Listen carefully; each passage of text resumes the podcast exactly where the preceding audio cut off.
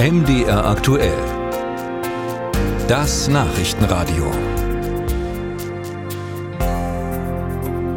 Über kurz oder lang werden ja viele von uns mit Elektroautos unterwegs sein. Bund und Kommunen stecken jede Menge Geld in die Ladesäuleninfrastruktur, denn es gibt ja noch einige Lücken im Netz.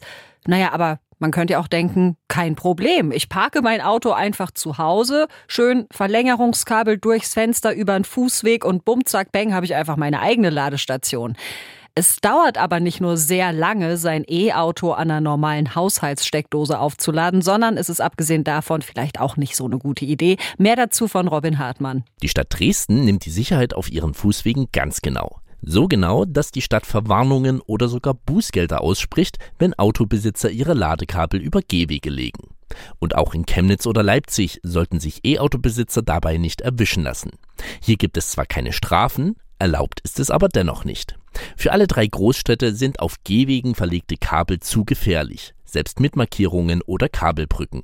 Frank Müller vom Bundesverband E-Mobilität, BEM, wünscht sich da mehr Flexibilität bei der Verwaltung. Man muss das ja auch als Übergangssituation sehen. Also das wird jetzt auch nichts, was auf Dauer installiert werden sollte. Wenn da mal irgendwo ein Kabel liegt, kann man das natürlich äh, notfalls auch äh, ein bisschen markieren und äh, muss das dann natürlich auch nicht äh, täglich machen. Denn auch wenn es in Sachsen bisher gut 2000 öffentliche Ladestationen gibt, diese sind für viele Menschen nicht unbedingt fußläufig erreichbar.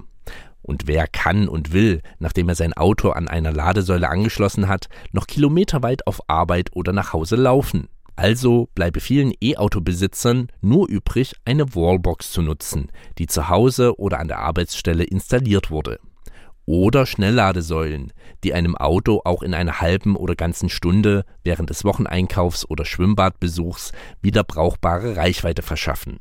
Allerdings komme das mit einem Preis, sagt Frank Müller vom BEM.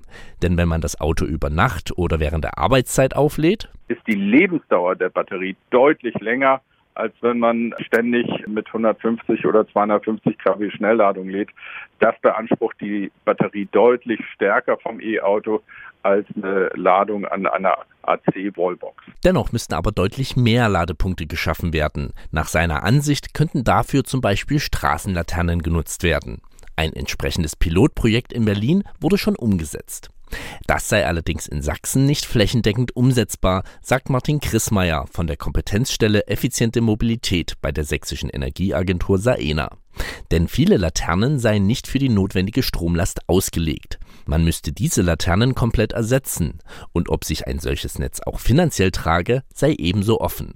Stattdessen müsse man generell überdenken, wo wir unsere Autos abstellen, so Chris Meyer. Sicherlich sollte man im Hinterkopf behalten, dass das Parken am Fahrbahnrand eine gewohnte Geschichte ist, die sich möglicherweise auch weiterentwickelt. Denn für den Ausbau von Ladeinfrastruktur benötigt man umfangreiche Investitionen. Und auch der Betrieb dezentraler Ladepunkte ist sehr aufwendig und das ist auch ein wirtschaftliches Thema. Es müssten weitere Flächen gefunden werden, auf denen mehrere Autos gleichzeitig geladen werden können. Geprüft werden sollen zum Beispiel Parkplätze von Supermärkten. Hier könnten nachts die Autos geladen werden, was bisher allerdings aus Brandschutzgründen nicht gestattet ist.